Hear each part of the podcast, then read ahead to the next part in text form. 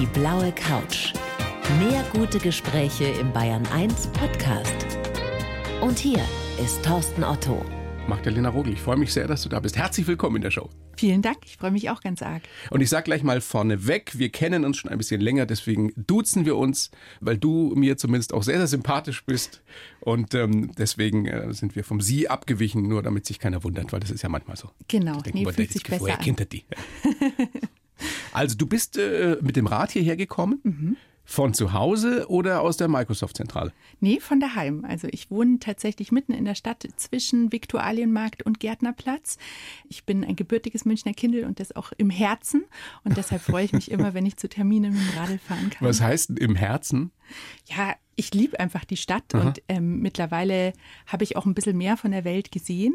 Aber ähm, München ist definitiv für mich nach wie vor die schönste Stadt der Welt und ich könnte mir nicht vorstellen, irgendwo anders zu leben. Mhm, da wird dir der Nürnberger oder der Regensburger vielleicht widersprechen oder auch der Würzburger. Aber ich lasse das mal an der Stelle gelten. Wir, wir nehmen das einfach mal als Bayern im Großen und dann passt schon. Akzeptiert. Akzeptiert. Das heißt, ähm, du bist nach wie vor im Homeoffice. Genau, ich bin immer noch im Homeoffice. Bei uns wird es auch noch definitiv einige Zeit so sein. Wir haben jetzt seit ein paar Wochen ein Remote Working Konzept, also Hybrid Working quasi. Bei uns hat das ja immer alles ganz äh, fancy, tolle Namen. Das bedeutet aber eigentlich, ähm, dass eben die Empfehlung ist, definitiv im Homeoffice zu bleiben. Wir können aber in Ausnahmefällen ins Büro kommen. Dann gibt es so eine App. Auf der App checkt man sich ein und bucht sich einen Platz für den bestimmten Tag und sitzt dann eben auch an dem Platz. Und genau so, so kann man es machen. Aber ich genieße immer noch das Homeoffice und jetzt so langsam, wo die Kinder auch wieder ein bisschen in der Schule sind, ist es auch wieder ganz gut im Homeoffice. Ja. Interessant zu hören, dass auch so ein Weltkonzern relativ streng da noch ist Ja. und das äh, so handhabt. Mhm, definitiv. Also es war bei uns von Anfang an sehr, sehr streng, auch schon sehr früh. Wir haben ähm, da sehr, sehr früh wirklich ja eine, eine sehr, sehr vorsichtige und wie ich finde ganz, ganz gute Kommunikation gestartet, was das betrifft. Liegt vielleicht auch darin, dass unsere Firmenzentrale Microsoft sitzt in Seattle und da war in den USA so einer der ersten Herde, einer der ersten großen Ausbrüche und ähm, es kann sein, dass es auch daran liegt, aber generell ist es bei uns immer eher, eher vorsichtig und da bin ich schon froh darüber. Homeoffice, das ist ja so eine Sache. Die einen finden es ganz toll, die anderen finden es eher so lala, was auch immer an den sozialen Gegebenheiten und Umständen liegt natürlich. Ja. Jetzt habt ihr Patchwork-Familie, vier Kinder, also es sind schon große Kinder, aber trotzdem vier Schratzen, die da bei dir zu Hause rumhängen und dann hast du Homeoffice gemacht? Ja, ja, also die waren nicht dauerhaft da, weil das ist dann natürlich ein bisschen der Vorteil an Patchwork, dass die natürlich zwei zu Hause haben. Aber klar, also äh, wie es, es gab Zeiten, da waren wir zu sechs daheim, weil mein Mann macht auch Homeoffice. Und das ist dann schon echt eine Herausforderung gewesen, keine Frage. Mhm. Aber du hast man es hingekriegt. liebt. Ja, also wir haben das alle gut hingekriegt. Also ich muss auch echt sagen, die Kids haben das super gut gemacht. Ich finde ja, für die Kinder ist so eine Situation ja echt noch mal herausfordernder als für uns Erwachsene, weil die ja einfach noch ganz stark auch ihre Klicken brauchen und auch diesen Austausch. Und das ist ja gerade, also unsere drei Großen sind in der Pubertät. Der Kleine fängt gerade an mit der Pubertät. Aber alles Jungs? äh, drei Jungs, ein Mädchen. Also mit 17. Ich habe ja ein Mädchen in der Pubertät. Ja, siehste.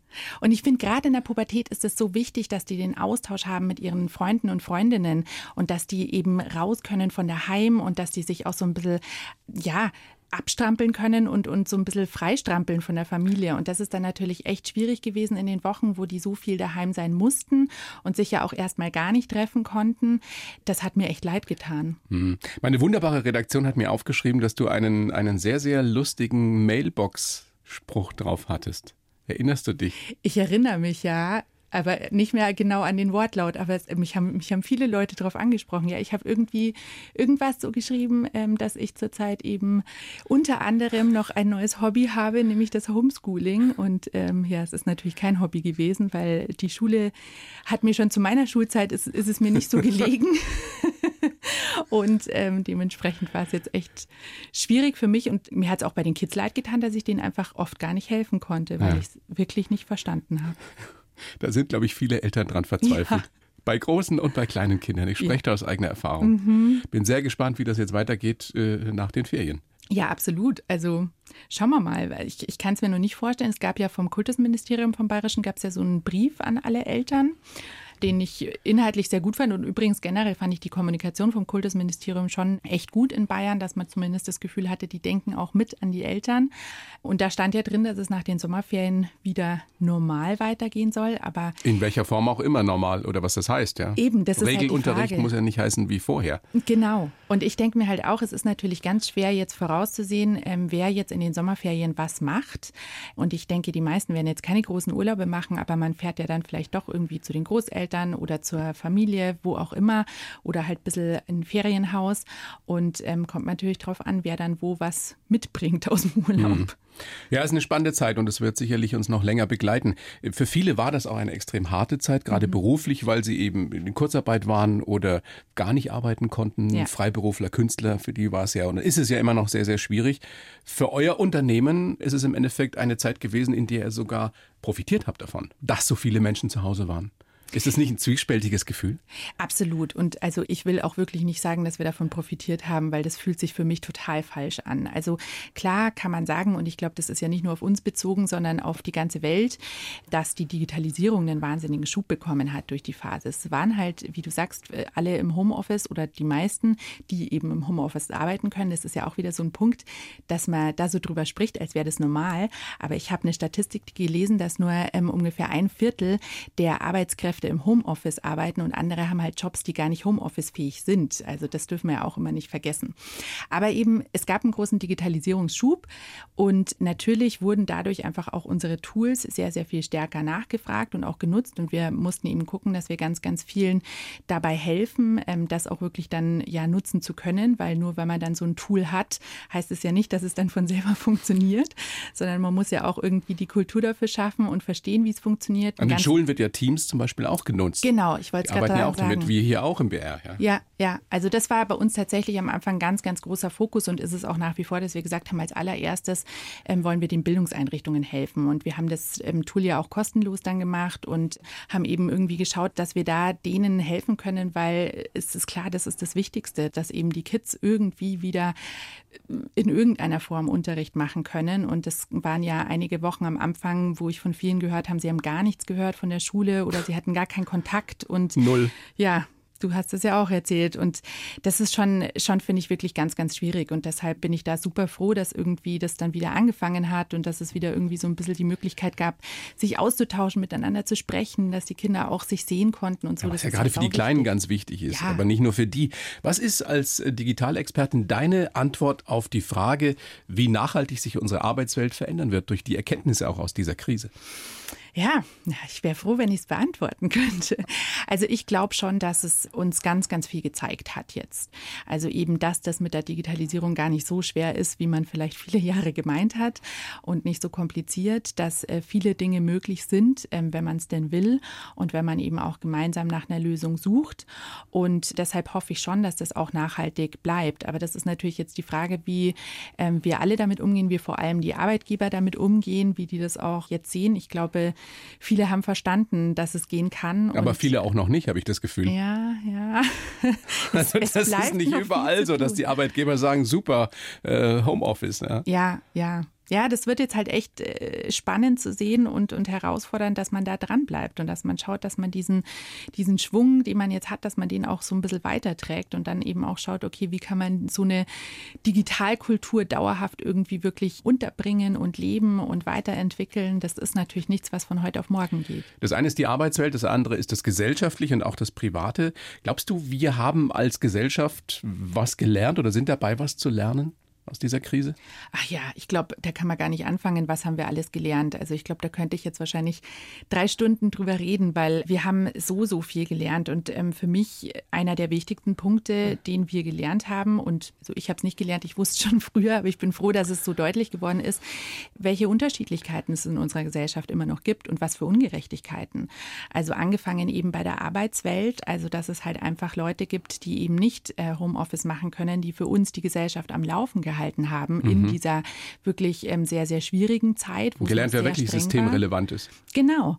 Und ähm, ich bin eben gelernte Kinderpflegerin. Das ist mein erster Job. Das äh, war eben mein, mein früheres Leben. Ich habe in dem Beruf fünf Jahre gearbeitet und ich weiß, was es bedeutet, in einem Pflegeberuf zu arbeiten. Und für mich, ich war da so ganz hin und her gerissen, weil einerseits fand ich es toll und schön zu sehen, dass ganz viele Leute das jetzt verstehen, dass es sichtbar wird. Andererseits hat es mich auch schockiert, weil ich mir dachte, so, okay, und vorher habt ihr es nicht gemerkt. Also war halt selbstverständlich genau, für viele. Genau.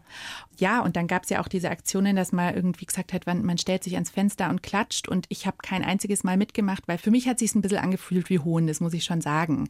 Und ich weiß, dass es von den Leuten, die das gemacht haben, dass es eine gute Intention dahinter war und dass man eben Anerkennung geben wollte, dass man es zeigen wollte. Aber ich glaube eben genau das ist so ein Punkt, da müssen wir jetzt was draus machen. Wir können nicht sagen, ja, jetzt haben wir schön geklatscht und ähm, jetzt geht es wieder weiter und jetzt wird alles normal.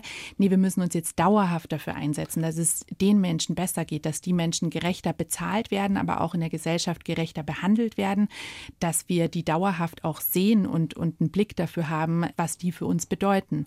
Und dann natürlich auch bei den Kindern. Also auch da hat man ja gesehen, was es für Unterschiede gibt. Und mich hat das teilweise zerrissen am Anfang wirklich, also emotional, daran zu denken, wie es manchen Kindern jetzt zu Hause geht. Davon abgesehen, dass nicht alle die gleichen Bildungsmöglichkeiten haben, also von Laptop jetzt mal angefangen, aber eben auch, was es für Kinder bedeutet, jetzt mehrere Wochen daheim im wahrsten Sinne des Wortes eingeschlossen zu sein. In Familien, in denen Gewalt zum Teil an der Tagesordnung ist. Ja. Das ist ja nun etwas, wo du wirklich aus eigener Erfahrung sprichst und was dir auch ein großes Anliegen ist. Ich habe das jetzt wieder gemerkt. Also du meldest dich da immer wieder zu Wort. Es gibt ja noch keine Zahlen darüber, was passiert ist jetzt in diesen Zeiten des Lockdowns, aber viele befürchten das Schlimmste. Ja, ja, also ich war in der Zeit und natürlich, wie du sagst, immer schon bin ich sehr, sehr stark in dem Bereich unterwegs und engagiere mich stark, weil ich eben selbst ähm, Erfahrungen gemacht habe und weiß, was das bedeuten kann und habe ganz am Anfang der Zeit eben schon geguckt, okay, mit wem kann ich mich austauschen, wo kann ich unterstützen und helfen. Ich habe dann Anfang April Geburtstag gehabt und habe zu meinem Geburtstag eben eine Spendenaktion gemacht, um da wirklich zumindest so zu unterstützen. Natürlich wissen wir alle, Geld ist nur eine Sache, aber zumindest ähm, kann mit Spenden schon mal was getan werden und habe mich aber auch ganz eng ausgetauscht mit dem Kinderschutzbund, mit eben unterschiedlichen Vereinen. Aber es war halt wahnsinnig schwierig, gerade in der strengen Lockdown-Phase was man da tun kann, weil auch eben ganz viele Angebote von Jugendämtern einfach pausiert werden mussten.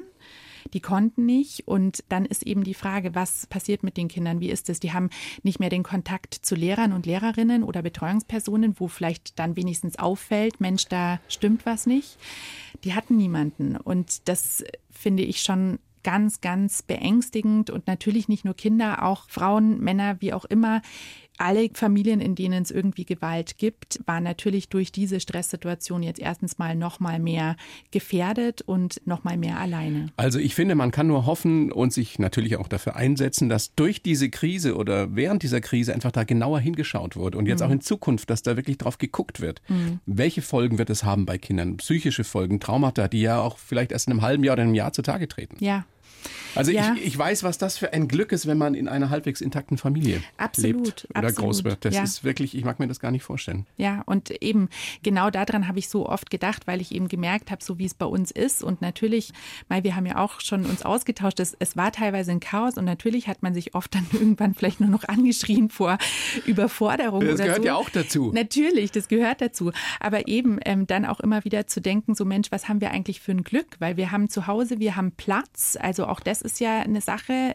Viele Familien, da teilen sich viele Kinder ein Kinderzimmer und das in der Phase, da, da muss man mal drüber nachdenken. Und bei uns war es dann auch so, dass wir einfach noch einen Laptop kaufen mussten, weil es halt nicht für alle Kinder gereicht hat. Viele und können sich aber nicht einfach noch einen Laptop kaufen. Ganz ja. genau daran habe ich gedacht. Und ich meine, für uns war es jetzt auch nicht so, dass ich gesagt habe, das zahle ich jetzt aus dem Geldbeutel, aus der Portokasse, kein Problem. Da muss man schon drüber nachdenken, öh, wo nimmt man das jetzt her? Aber naja, es du geht. bist doch eine, eine bestverdienende Microsoft-Managerin. Naja, also mit vier Kindern, du weißt schon, wie es ist. Und in München zu wohnen, das ist ja auch eine schöne Stadt, aber eine teure Stadt. Nein, aber ich will überhaupt nicht jammern, im Gegenteil. Aber in solchen Momenten denkt man dann natürlich noch drüber nach, weil ich habe gewusst, wir brauchen einen Laptop. Dann habe ich halt überlegt, okay, von welchem Konto nehme ich jetzt das Geld? Und dann haben wir einen Laptop gekauft.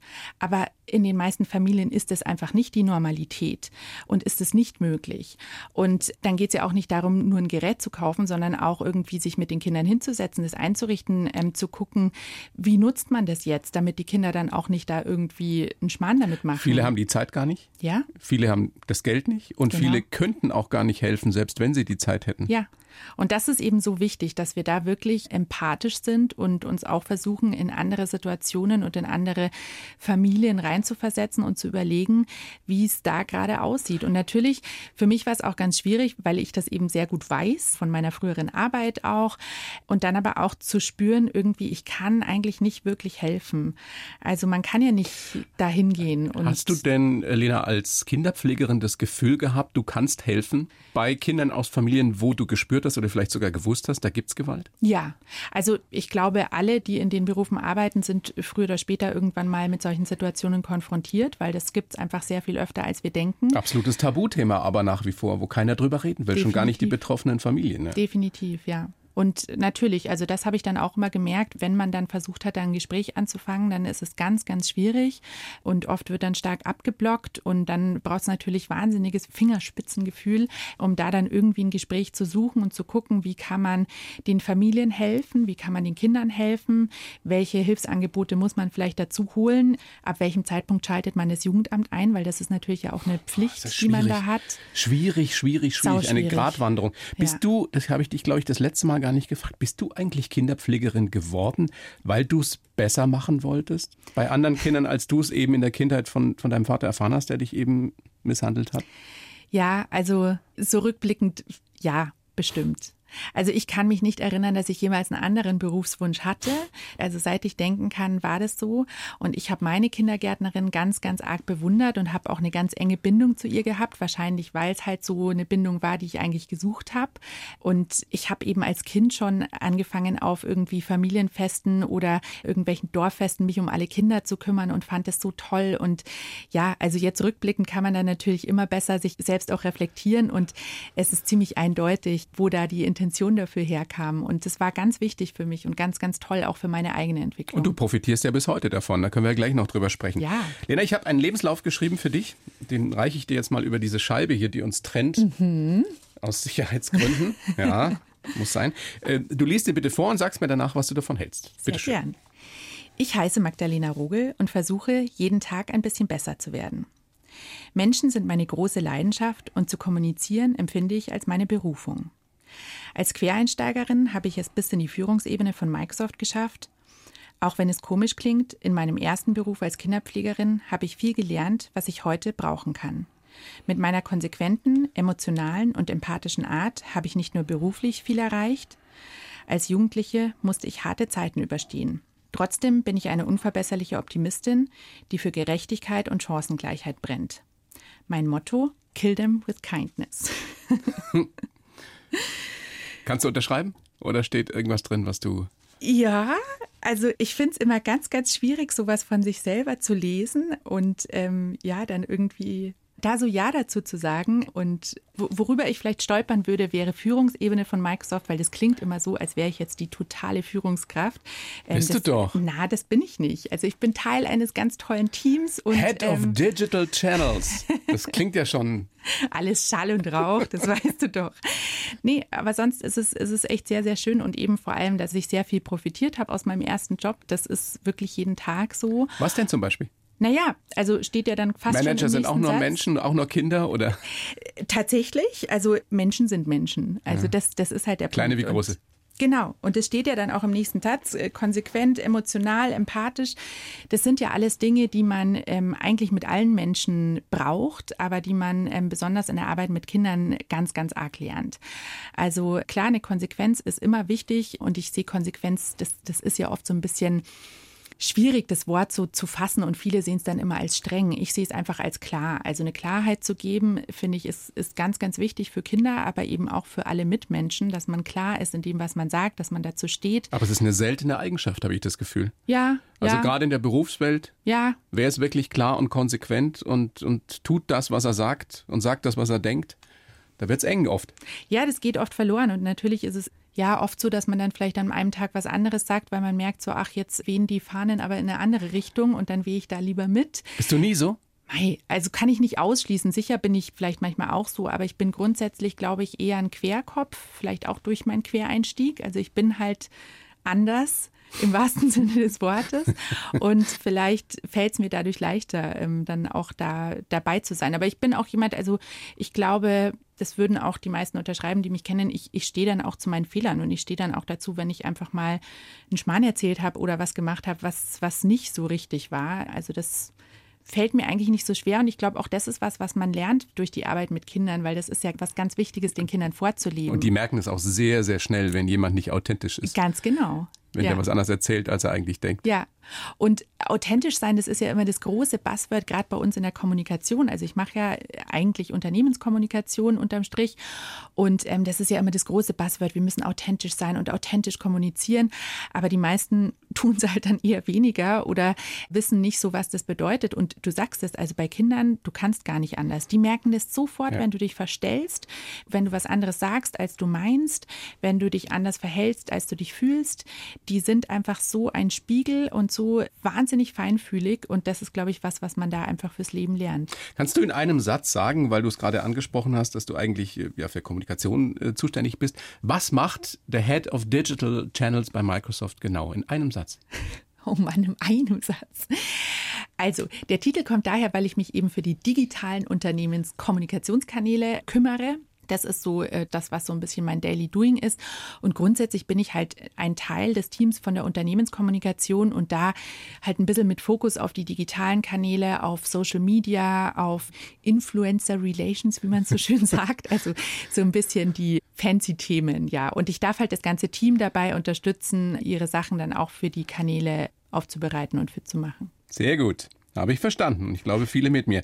Dein Motto, kill them with kindness. Ja. Also du kriegst sie mit deiner Freundlichkeit. Oder wie würdest du es übersetzen? Ja. Weil du willst ja nicht umbringen. Nein, natürlich will ich sie nicht umbringen. Also das darf man um Gottes Willen nicht wörtlich übersetzen. Aber das ist ja eben so ein Spruch im Englischen. Ja.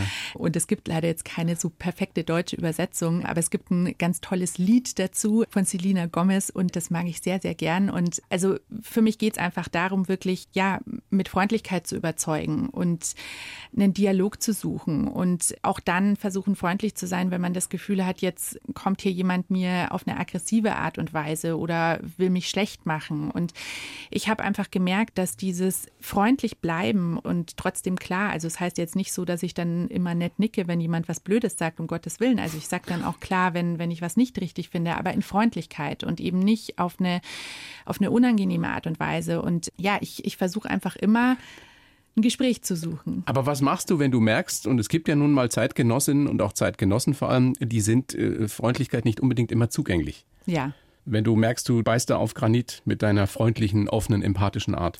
Und dann? Ja, manchmal. Aber ich glaube, genau dann muss man noch mal freundlicher sein und muss man noch mal damit überzeugen. Das ist die grenzenlose Optimistin. Ja, die kriegt man aus mir auch nicht mehr raus, Gott sei Dank. Aber ich bin echt davon überzeugt und ich habe das auch schon so oft erlebt, gerade im Arbeitsalltag, wenn es eben so eine Konfrontation gibt, wenn man sich uneinig ist, wenn in einem Meeting irgendwie hart diskutiert wird, wenn da zwei Fronten sind, dann eben nicht auch die Front aufzubauen, die Mauer aufzubauen und zu sagen, ich halte jetzt dagegen, sondern wirklich zu sagen, okay, erklär es mir doch mal. Ich, ich habe das Gefühl, wir sind jetzt auf ganz anderen Seiten unterwegs. Erklär mir mal, damit ich das verstehen kann. Und wirklich versuchen, sich eben auch empathisch in das Gegenüber reinzuversetzen, auch wenn es einem total widerstrebt. Aber wirklich da versuchen nachzufühlen, warum der andere jetzt so denkt und warum er sich so verhält, das hilft so viel. Es grenzt an ein Wunder, dass du so bist, wie du bist. Wie naja, wenn, du das jetzt? Naja, wenn man deine Geschichte so ein bisschen kennt, und wir haben ja da schon mal drüber gesprochen, ich finde es im höchsten Maße erstaunlich, wie du so geworden bist. Wir können ja mal noch mal drüber sprechen und das mhm. noch mal aufarbeiten ein bisschen. Du bist geboren am 3. April 85 in München, dann bist du, bis du zwölf warst, in, wie heißt es, Althegnenberg. Mhm aufgewachsen, ein kleines Dorf. Ja. Dann wieder München. Die Mama, also deine Mama, ist die Tochter von Ex-Kultusminister Hans Mayer, Richtig. mit dem ich ja auch schon sprechen durfte. Ein ja. toller Mann. Ja. Mit seinen 89, inzwischen ja. immer noch fit Ganz und immer großartig. noch voller guter Gedanken. Absolut. Also im Endeffekt kommst du aus einem richtig guten Hause. Aber du hattest einen gewalttätigen Vater. Ja. Was ich mir jetzt in der Vorbereitung überlegt habe oder was ich mich gefragt habe, wie wurde das denn in deiner Familie behandelt? Wurde das totgeschwiegen? Wusste dein Opa zum Beispiel davon? Wie schwer es deine Mama hatte und auch du? Ich glaube, das ist immer ganz, ganz schwierig, das wirklich so für so eine ganze Familie zu sehen. Und ich möchte mir da auch kein Urteil jetzt erlauben, weil ich glaube, das ist für ganz viele schwierig auf unterschiedliche Art und Weisen. Ich denke schon, dass ein Großteil der Familie das schon irgendwie gewusst hat, aber dann ist natürlich auch die Frage, hm, wie und wie geht man damit um und wie macht man das? Und ja, ich glaube, es ist und es war schwierig, aber es ist jetzt gut, wie es ist. Du hast das Allerbeste draus gemacht.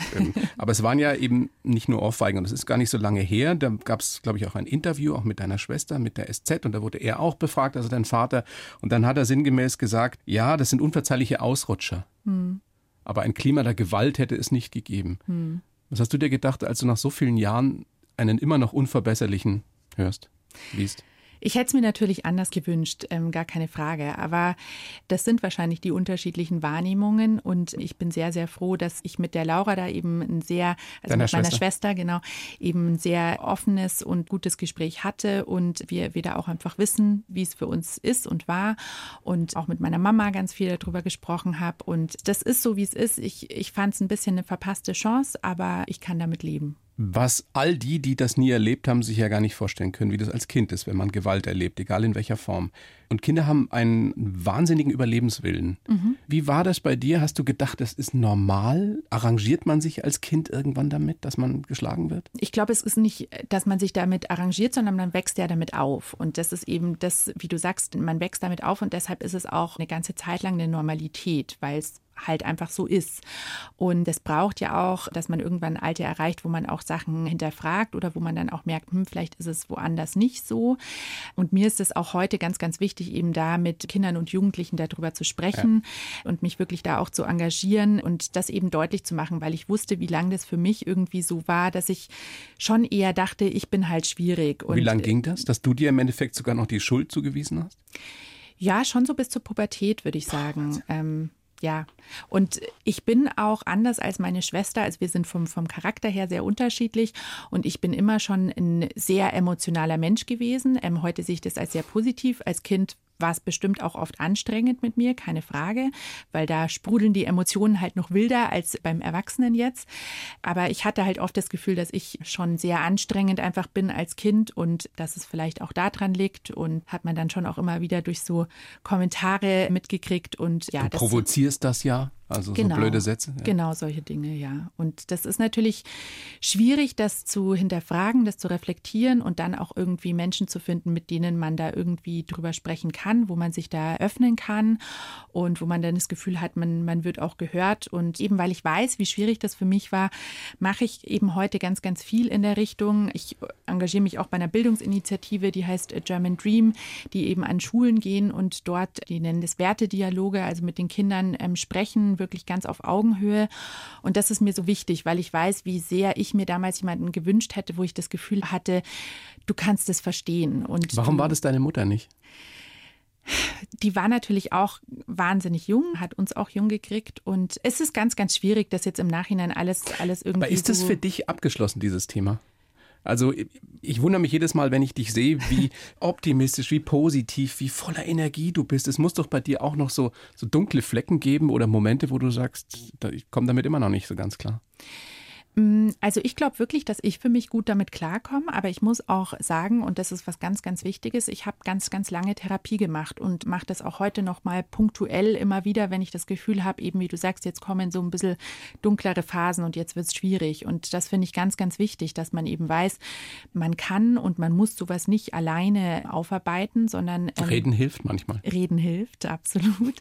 Und vor allem Reden mit Spezialisten oder Spezialistinnen hilft einfach wahnsinnig. Und das habe ich viel gemacht gemacht. Ich habe mit 14 angefangen dann mit einer Kinder- und Jugendtherapie und eben mache bis heute ab und zu mal was. Und das ist, glaube ich, ganz, ganz wichtig, ähm, wirklich darüber zu sprechen, auch zu lernen, sich selbst zu reflektieren. Und sich auch, auch zu trauen, sich Hilfe zu holen. Genau. Und ja. nicht zu sagen, oh, das ist peinlich oder ja. das ist mit Scham behaftet oder was auch immer. Das ja. geht ja nach wie vor vielen so. Was ich noch so spannend finde und was ich wirklich auch als dir als Größe anrechne, du hast ja zu ihm keinen direkten Kontakt, aber deine Kinder mhm. sehen ihren Opa, mhm. deinen Vater. Ja. Du hättest ja auch sagen können, diesen Mann will ich komplett aus meinem Leben haben. Ja, war auch oft ein Impuls, aber also ich muss sagen, er ist auch jetzt ein anderer Mensch, als er es früher war, gar keine Frage. Und ich finde einfach, ich habe nicht das Recht, meinen Kindern ihren Opa vorzuenthalten. Er geht mit ihnen auch wirklich gut um und die mögen ihn auch beide sehr gern. Und äh, ja, dementsprechend ist es halt so und natürlich ist es schwierig und kostet es Überwindung und ich habe dann schon auch so ein bisschen meine Regeln, aber es ist so okay. Diese Wut, die du damals gehabt haben musst, als du dann größer wurdest in der Pubertät und deine Eltern haben sich auch, glaube ich, getrennt, da warst du 14, 15. Mhm, wenn man das eben so alles versteht, dass es eben nicht normal ist, dass es schlimm ist, wenn man Kinder schlägt und speziell auch auf, auf diese Weise. Hast du die irgendwann in was Positives umgewandelt? Ist das der Grund, warum du so erfolgreich geworden bist? Eben als Kinderpflegerin erst mit großer Leidenschaft und jetzt als Microsoft-Managerin? Weil du es geschafft hast, diese, diese Energie, die ja da ist, die einen ja fast zerreißen kann, stelle ich mir vor, positiv umzuwandeln. Ich glaube, das ist tatsächlich was, was viele Menschen irgendwie verbindet, die sowas mal erlebt haben. Also es muss jetzt gar nicht das sein, sondern die mal irgendwie eine schlimme Krise oder Erlebnis in ihrem Leben hatten. Und ich glaube, das ist schon was, was einen sehr, sehr stark machen kann und wo man auch wirklich eine Lebensfreude daraus entwickeln kann, weil man es einfach so sehr zu schätzen weiß. Und weil man es einfach will. Genau, weil man es einfach will und weil man auch einfach denkt, ich, ich habe es verdient. Und, und ich will es ähm, besser machen. Das absolut. Und das sind schon ganz viele Dinge, die mich antreiben und die mir wichtig sind. Und ich glaube aber eben tatsächlich auch durch die Therapien, die ich gemacht habe, aber eben auch durch die Arbeit dann mit den Kindern, man lernt so viel über sich selbst selbst, man lernt so, sich selbst zu reflektieren und eben dann auch empathischer zu sein und zu verstehen, warum entsteht manchmal so eine enorme Wut, wo man fast gar nicht mehr weiß, dass das ist ja dann oft schon total irrational und jeder von uns kennt dieses Gefühl. Also ich glaube, man würde lügen, wenn man sagen würde, man kennt es nicht. Aber eben, woher kommt es und dem nachzuspüren und nicht dem nachzugeben, sondern eher dem nachzuspüren und zu fühlen, wo kommt denn das jetzt her und was macht es gerade mit mir und was kann ich denn tun und was ist denn jetzt der Grund Grund dafür. Und ich glaube, das sind ganz, ganz wichtige Dinge. Du hast Kinderpflegerin gelernt, hast mhm. Äh, vorhin schon gesagt, das ist für dich nach wie vor ein ganz toller Beruf, also aus, bei dem du auch sehr viel gelernt hast. Und dann bist du mit 19 schwanger geworden. Mhm. Also wie deine Mutter, die ja auch ganz jung war. Ja, ja. Was hast du dir damals danach gedacht oder währenddessen gedacht, als du oder als du was vom Arzt kamst? Was hast du dir dabei was, gedacht? Kind, was hast du dir dabei gedacht? Also im Endeffekt, ich will nicht sagen, denselben Fehler wieder gemacht wie deine Mutter, aber dich in eine Situation gebracht, die unwahrscheinlich schwierig war. Ja, ja, definitiv. Also natürlich. Ist es ist großartig, eine, dass er heute da ist, der Kerle. Ja, der, der ist ein super Typ und jeder, der den sieht, äh, schwärmt immer und deshalb bin ich auch da wahnsinnig stolz darauf, weil das ist echt ein unglaublich toller Mensch. Er ähm, findet es toll, dass er so eine junge Mama hat. Also alles ja, gut. Im Moment bin heute. ich natürlich uncool, aber passt schon.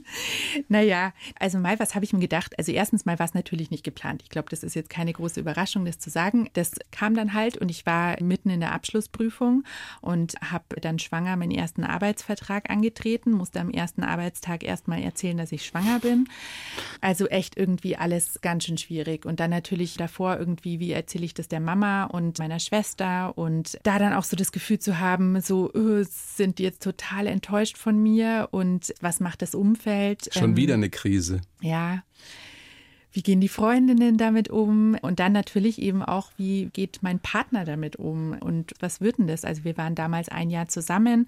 Der Papa von den beiden ist vier Jahre älter als ich, also war da jetzt auch gerade Anfang 20 und ähm, Oh Gott, ja. ich mir vorstellen, ich wäre so jung Papa geworden. Katastrophe. Ja, also es war definitiv eine große Herausforderung, aber ich glaube, man kann sagen, wir haben definitiv das Allerbeste draus gemacht und ich kann auch bis heute sagen, er ist ein toller Papa immer gewesen und ähm, auch in der Phase, wo wir uns dann getrennt haben, wo es wo zehn Jahre ist das war. jetzt her, ne? Genau, die Trennung war ungefähr vor zehn Jahren.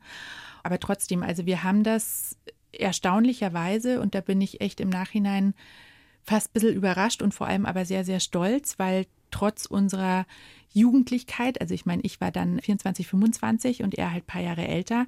Aber wir haben das wirklich geschafft, finde ich, eine sehr erwachsene Trennung hinzukriegen. Du hast mal gesagt, er war damals schon klüger als ich, als er erkannt hat, es geht nicht weiter. Ja. Weihnachten 2010. Mhm als er dir sagt, es ist vorbei. Ja. Zu Weihnachten. Du stürzt natürlich in eine Krise, jedem wäre das passiert und sagst aber heute, das war dann auch mit eine der größten Chancen in meinem Leben. Ja. Warum? Weil er eben früher als ich einfach verstanden hat, dass das, was wir haben, dass das nicht so echt ist. Also wir wollten, glaube ich, beide ganz unbedingt, dass das funktioniert. Und wir wollten unbedingt uns selbst und natürlich auch unseren Familien beweisen, wir kriegen das hin. Und wir machen jetzt hier die Bilderbuchfamilie. Wir haben ja dann noch eben ein zweites Kind gekriegt. Äh, ein vier, Wunschkind. Genau, ein Wunschkind, ähm, vier Jahre nach dem ersten Kind. Und wir haben geheiratet, ganz groß, ganz toll und ganz romantisch. Und ich glaube, wir wollten das sehr, sehr. Und wir haben wirklich alles versucht, das möglichst perfekt hinzukriegen. Und äh, nach außen und auch für mich in der Situation hat es so ausgeschaut, als haben wir da jetzt eine perfekte Bilderbuchfamilie. Und er hat dann halt früher als ich verstanden, dass das halt eben ein Bilderbuch ist, aber dass das nicht das echte Leben ist und dass das eigentlich nicht so ist, dass, dass wir wirklich glücklich sind. Und natürlich, mich hat es in der Situation wirklich mehr als den Boden unter den Füßen weggerissen. Wenn dann eben alles zusammenbricht, man denkt, man hat es jetzt so perfekt und dann bricht alles zusammen. Aber ich kann eben sagen, es war die richtige Entscheidung und man hätte es anders machen können. Immer anders machen, aber jetzt, ich meine, du bist ja jetzt auch zum zweiten Mal sehr glücklich verheiratet. Absolut. Mit einem ja. tollen Mann. Ja. Aber ich habe mir sagen lassen, die Hochzeitsreise steht immer noch aus. ja, Mann. Das hast du mir beim letzten Mal schon erzählt, was ja schon anderthalb Jahre her ist. Du bist ja doch wieder die vielbeschäftigte Managerin. Ja, die nicht mal Hochzeitsreise machen kann. Na, es liegt nicht nur an mir. Es ist, natürlich auch mit den Kindern irgendwie schwierig und man will ja dann eine Hochzeitsreise nicht nur eine Woche, sondern wir wollen halt schon auch ein bisschen was Größeres machen, so zwei, vielleicht zweieinhalb Wochen und so und irgendwie es ist halt immer irgendwas und man schiebt so und dann sind wir eben erstmal umgezogen. Dann ist alles Ersparte erstmal auf den Umzug draufgegangen, als wir dann eben alle zu sechs zusammengezogen sind. Und ja, Mai, jetzt müssen wir mal schauen, wann wir das unterbringen. Ja, aber, aber das darf man nicht so lange aufschieben, sonst macht man es nicht mehr. Ja, und ich denke mir auch, weißt du, ich will ja bei einer Hochzeitsreise noch ein bisschen jung und knackig sein. naja, hast du ja noch jede Menge Zeit. Ah, ja. Wenn, wenn dir damals zu dieser Zeit, 2010, also dein Bild vom Glück bricht zusammen, du trennst dich oder wirst verlassen und, und lässt dich scheiden, wenn dir damals jemand prophezeit hätte, in zehn Jahren stehst du so da wie jetzt, glückliche Patchwork-Familie, Riesenkarriere gemacht, was hättest du geantwortet?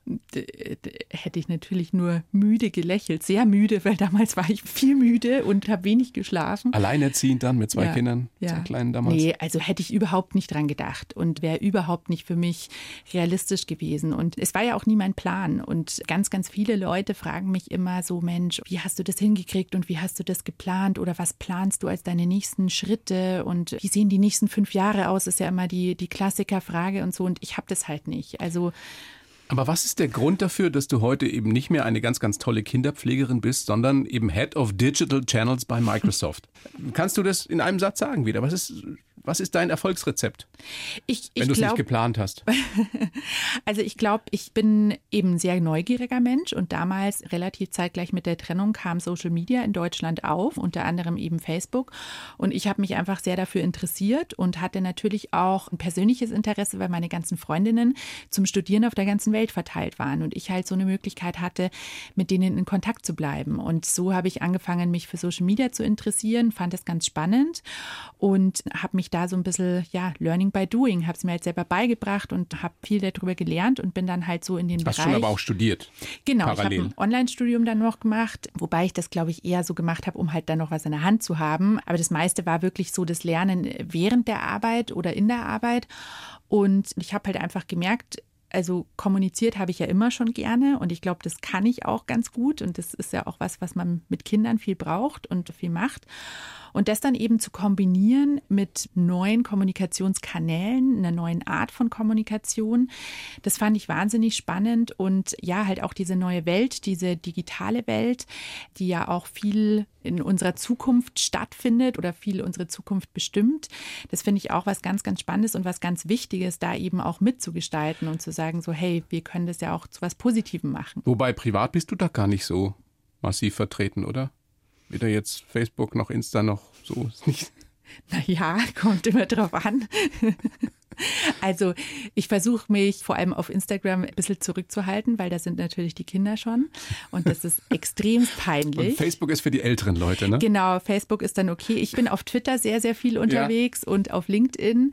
Da passiert viel, aber ja, also natürlich ist es ein Teil auch meines Lebens und macht es mir auch total viel Spaß, das zu machen und ich finde es ganz, ganz spannend. Aber du weißt natürlich auch viel besser als die meisten von uns, was da zum Teil für Schindluder getrieben wird. Ja. Ne? Ja. Oder welche Gefahren da lauern, speziell auch für unsere Kids. Mhm, das ist halt ein wichtiger Punkt. Und da bin ich auch froh, dass ich eben ja so ein bisschen in der Welt ja auch lebe und arbeite und da schon auch den Kindern was mitgeben kann. Und ich glaube aber, es ist nicht so schwer. Und ich finde einfach, das ist schon eigentlich auch unsere Verantwortung als Eltern. Ähm, natürlich muss man nicht alles verstehen, was die Kinder machen, aber man muss zumindest versuchen zu wissen, was sie machen und sich ein bisschen damit auseinanderzusetzen. Und ich versuche es immer zu vergleichen, wenn jemand fragt, ich meine, unsere Kinder, die lassen wir auch nicht einfach so auf die Straße, so jetzt schau halt mal, wie du dich da zurechtfindest den erklärst du auch, was ist eine Ampel, wo muss ich aufpassen, was muss man tun, wie verhält man sich. Also Aber du brauchst ja 15-, 16-Jährige, egal ob jetzt Mädchen oder Jungs, nicht mehr kontrollieren.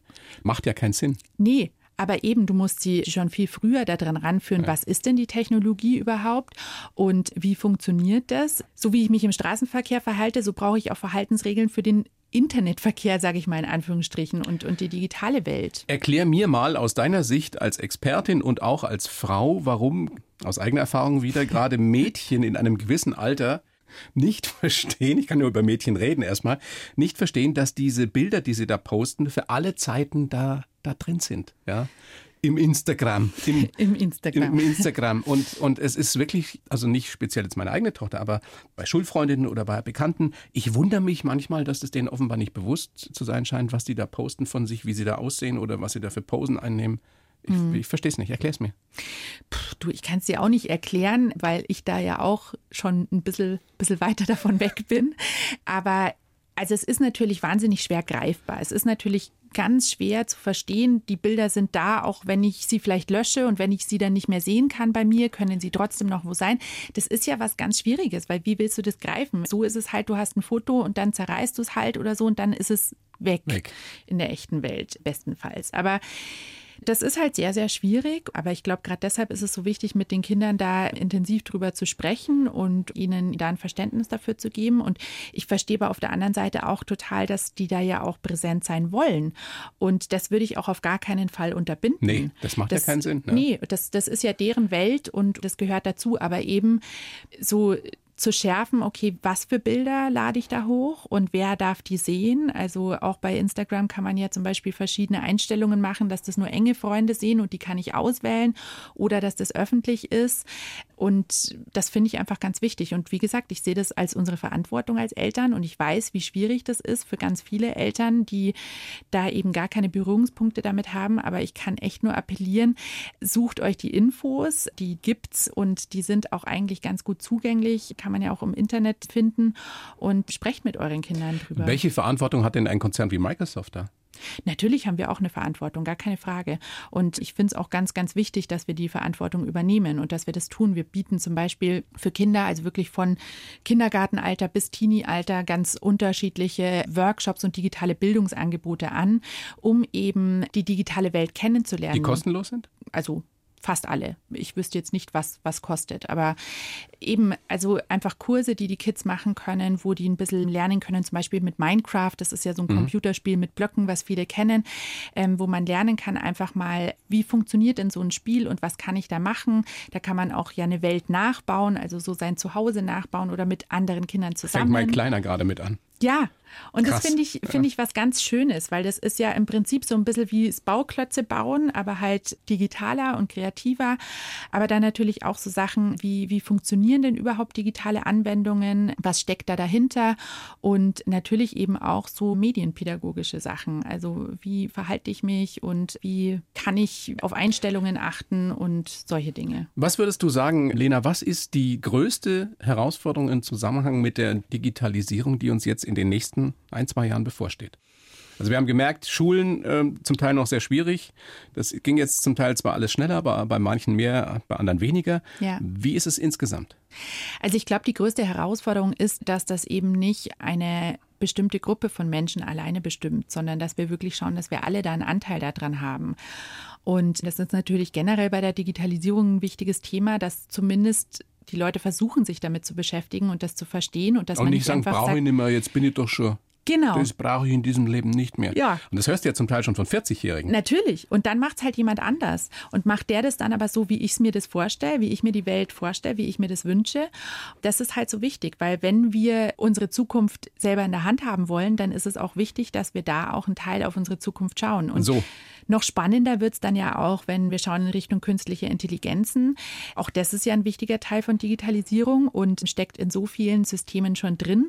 Und da ist es ganz wichtig, dass uns bewusst ist, dass wir ja entscheiden, was die können und was die können sollen und was die können dürfen. Und da müssen wir halt wirklich schauen als Gesellschaft, wie sich das entwickelt und wo wir eben auch Grenzen setzen.